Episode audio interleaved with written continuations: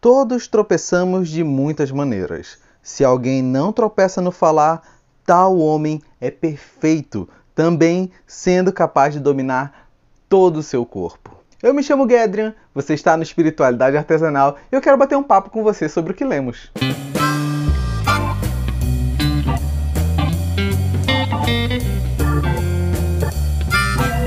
No momento que vivemos, todos somos impulsionados a ter uma opinião sobre tudo.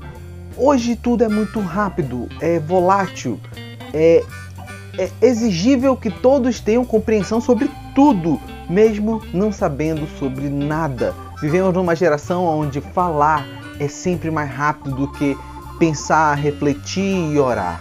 A carta de Tiago já vem na contramão.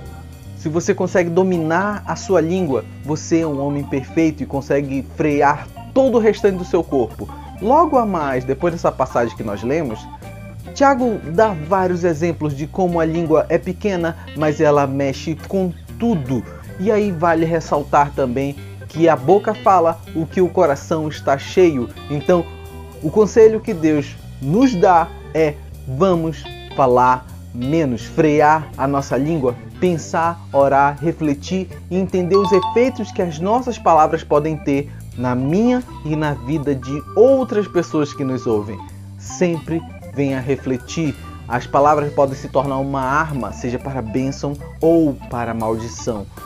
A recomendação de Deus é que seus filhos sempre tenham um cuidado no falar e refreie a sua língua. Muito obrigado por ter ficado comigo aqui nesse momento. Eu torço que tenha edificado a sua vida. Não deixe de estar toda semana comigo aqui no Espiritualidade Artesanal. Tenha uma ótima semana e Deus te abençoe.